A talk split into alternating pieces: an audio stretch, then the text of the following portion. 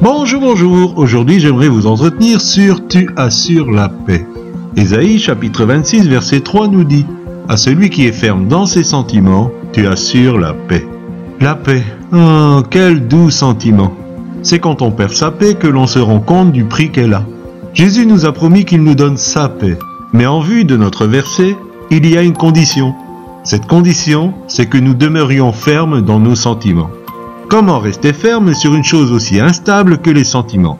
En quelques heures, ils peuvent passer du jovial à déprimé, du noir au blanc, du je t'aime au je te déteste.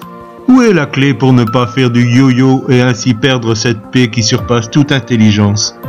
L'âme de l'être humain est faite de sentiments, d'intellect et de volonté.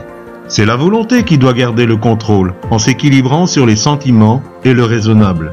Pour pouvoir rester ferme dans ses sentiments, il est important de prendre de bonnes décisions et de réfléchir en fonction de la parole de Dieu. Si nous sommes nourris de cette parole, nous allons agir en conséquence et nos convictions vont devenir stables. Dieu nous donnera sa paix et celle-ci gardera nos cœurs et nos pensées en Jésus-Christ. Vous comprenez le processus?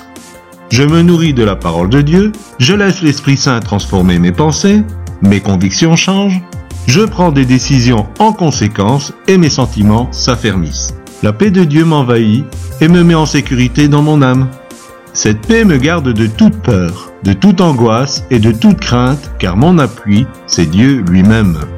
Chers auditeurs, ce ne sont pas les médias, votre compte en banque ou quoi que ce soit sur cette terre qui vont vous donner la paix et la stabilité qui l'accompagne.